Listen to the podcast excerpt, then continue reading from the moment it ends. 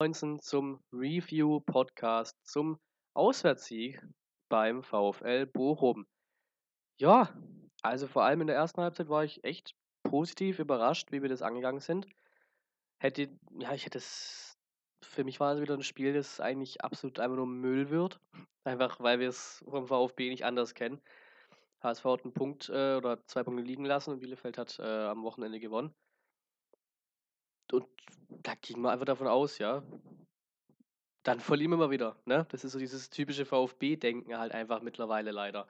Aber hat sich diesmal, ja, die VfB-Vorurteile quasi in solchen Spielen haben sich auch wieder teilweise bestätigt. Aber zumindest haben wir das Ding gewonnen. Der typische und auch sehr, sehr gebrauchte ähm, Pflichtsieg. Ne? Al in der 80. dann endlich. Erste Halbzeit, ähm, ja, wir waren über das ganze Spiel, fand ich, waren wir die bessere Mannschaft. Das mal vorneweg. Ähm, in der ersten Halbzeit hatten wir direkt am Anfang ziemlich, ziemlich äh, weit am Anfang hatten wir direkt einen echt überraschend guten Kopfball, vor allem äh, eben aus der Entfernung und mit dem Druck dann am Ende vom Castro, den der Keeper überragend rausheck, raushechtet. Ähm, oder eigentlich, ja, raushexen wollte ich zuerst sagen. Ähm, würde auch passen. Und dann hatten wir noch, äh, jetzt ist halt, halt mittlerweile schon Mittwoch, ne? Ich habe einen äh, Ferienjob jetzt oder halt einen Job in der vorlesungsfreien Zeit jetzt bei mir. Ähm, und der geht jetzt halt oder ging von diesem Montag und geht bis ähm, nach dem Regens, äh, nicht Regensburg, nach dem Wiesbaden-Auswärtsspiel, also bis zum 15.03. Das heißt, es kann jetzt sein, dass halt mal die Videos oder Podcasts, wie jetzt halt zum Beispiel einen Tag oder so, zwei oder so später kommen. Schauen wir mal, wie sich das so ergeben wird. Und genau, also war man Getuka noch eine Riesenchance, die er eigentlich auch machen muss. Das war davor super rausgespielt und den muss er einfach reinmachen. Aus der Entfernung zumindest mal aufs Tor bringen, hat er knapp links daneben geschossen. Das ist halt das, ist halt das was, was ihm noch fehlt. Der hat wieder richtig Bock gemacht zuzugucken. Der hat Pace, also immer diesen FIFA-Slang drin. Er hat Tempo, der hat Dribbling, der hat die Physis, um sich durchzusetzen, defensiv wie offensiv. Aber diese Kaltschnäuzigkeit vom Tor, die kommt ihm halt echt, ja, die ist noch nicht wirklich hundertprozentig da, weil den kann man, beziehungsweise muss man einfach machen in der ersten Halbzeit. Bielefeld, äh, Bielefeld, äh, Bochum, anderes B, äh, hatte eine gute Flagge, glaube ich, wo Ganvula, an dem wir anscheinend im Witter dran waren und gescheitert sind mit einem Angebot. Ähm, Köpfen knapp daneben, aber sonst, ja, war es allgemein eine Halbzeit, wo wir einfach zu blöd waren, mal wieder zu, zu einfach abschlussinkompetent waren, mal wieder, um einfach, ja, mit 0-1, 0-2 in die Halbzeit reinzugehen. Dann gehst du mit 0-0 in die Halbzeit. Weil genau mein, mein Gedanke war, jo, super, zweite Halbzeit wird entweder so laufen, dass es vor sich hin plätschert, wie es ja eigentlich war, weil konnte davon ausgehen, dass wir diesen Offensivwind so nicht weiterführen werden. Das passiert einfach irgendwie nicht. Ähm, oder halt, ne, nach dem Motto, Bochum schießt dann gefühlt in der 47. durch einen Handelfmeter oder durch sonst was äh, das 1 zu 0. Aber ist zum Glück nicht passiert. Es war trotzdem, ja, keine schlechte Halbzeit, aber halt eine unspektakuläre, vor allem was nach vorne angeht. Bochum kam so ein bisschen besser ins Spiel rein, aber so wirklich krasse Knallerchancen oder so hatten beide nicht in der Halbzeit. Ähm, dann quasi durch quasi eigenverschuldet von Bochum schießen die sich quasi das 1-0 selber rein. Ähm, aber Kiduka sieht die Lücke oder sieht den Fehler quasi schon kommen, holt den Ball, spielt dann auch mal passend durch. Es war auch wieder aufs Problem, dass, dass schon Chancen da waren oder Ideen da waren, aber die Pässe dann einfach nicht perfekt ankamen. Ähm, obwohl wir, glaube ich, zur Halbzeit oder irgendwann in der zweiten Halbzeit wurde es mal eingeblendet, dass wir 92% Passquote hatten und sowas, also richtig abnormal eigentlich, aber halt so die paar Pässe, die man so merkt im Sturm, die dann halt einfach mal einen Meter zwei zu weit kommen oder halt irgendwie einen Meter zwei zu seinen Rücken gespielt werden, die haben halt noch manche Chancen dann doch wieder äh, abgetötet.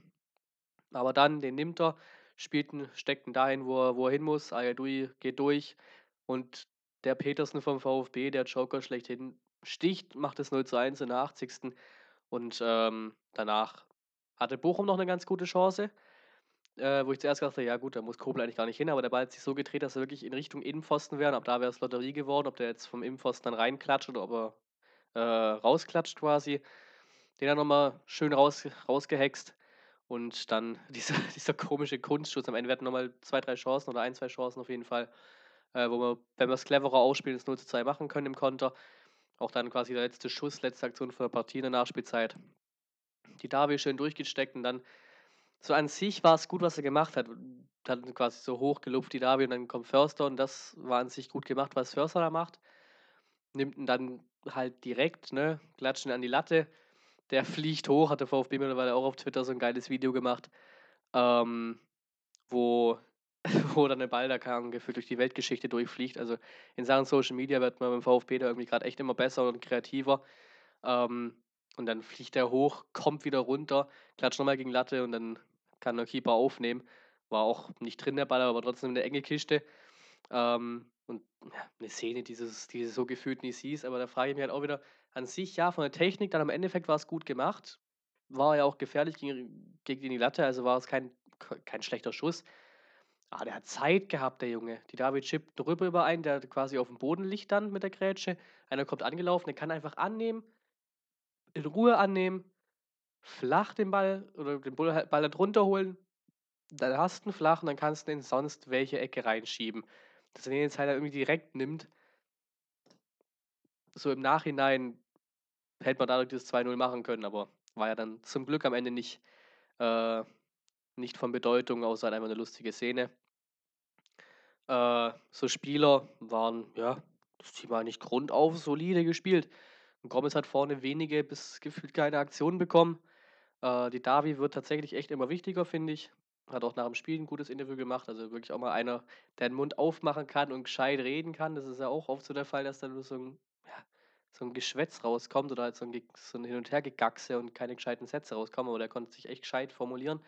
Wenn ich auch wieder stark fand, war, war Endo. Der hat auch gefühlt jeden Zweikampf gewonnen, jeden Pass angebracht. Echt richtig stark. Massimo hat ein gutes Spiel gemacht bei seinem, bei seinem Ex-Club. Ähm, da kam dann kurz vor Schluss noch der Mola wieder rein. Stenzel hat auch ein ganz gutes Spiel gemacht und sowieso bin ich mehr als positiv überrascht von dieser Abwehr da hinten, da mit Philips und Karas und so weiter. Mal gucken, wie das weitergeht. Ähm, wenn dann wieder ähm, Kempf zurückkommt, Bartschuber zurückkommt und so weiter, wie das dann da aussieht, ob dann Karas da hinten bleibt, wie auch immer er das dann da umbaut. Ähm, genau, und dann einfach ein zufriedenstellendes Auswärtsspiel wieder gewonnen, seit Ewigkeiten, seit dem Auswärtssieg bei Bielefeld halt, ne? Also gefühlt, wenn man es quasi so zurückrechnet, gefühlt eine Hinrunde her, weil wir jetzt ja irgendwie, glaube ich, am 6.3. ist es, also irgendwie in zwei Wochen oder so, äh, gegen Bielefeld zu Hause spielen. Also es ist quasi eine ganze Hinserie her oder eine ganze Halbserie her, dass wir ein Auswärtsspiel gewonnen haben. Ähm, klar, danach kam das, noch, das, das, nee, das war, doch, das kam doch sogar noch vor Bielefeld, der Pokalsieg in Hamburg. Ähm, und sonst, ja, kann man das halt auswärts sich echt nicht geben. Rein, rein von der Statistik her ist es einfach, das ist nicht aufstiegswürdig. Ich glaube, es sind mal 11. oder 12. oder sowas in der Statistik. Also deutlich, deutlich Luft nach oben. Jetzt sind wir auf dem dritten Platz.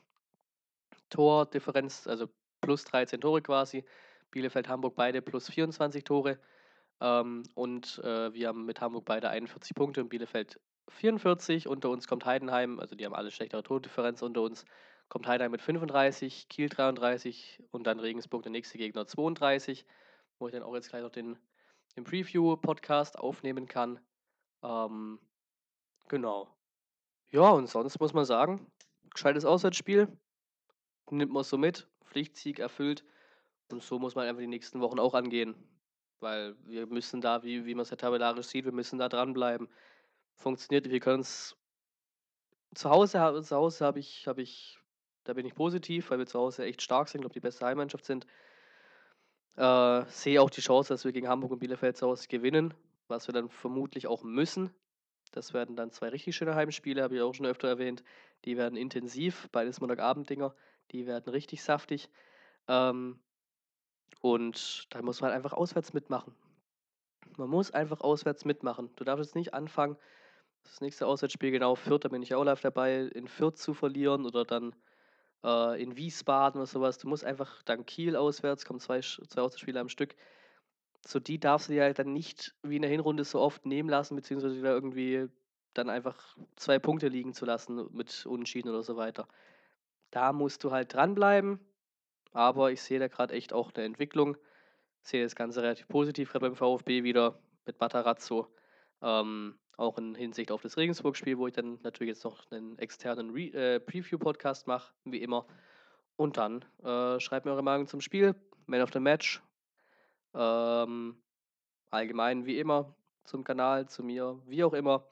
Und dann bedanke ich mich fürs Zuhören und bis zum nächsten Mal.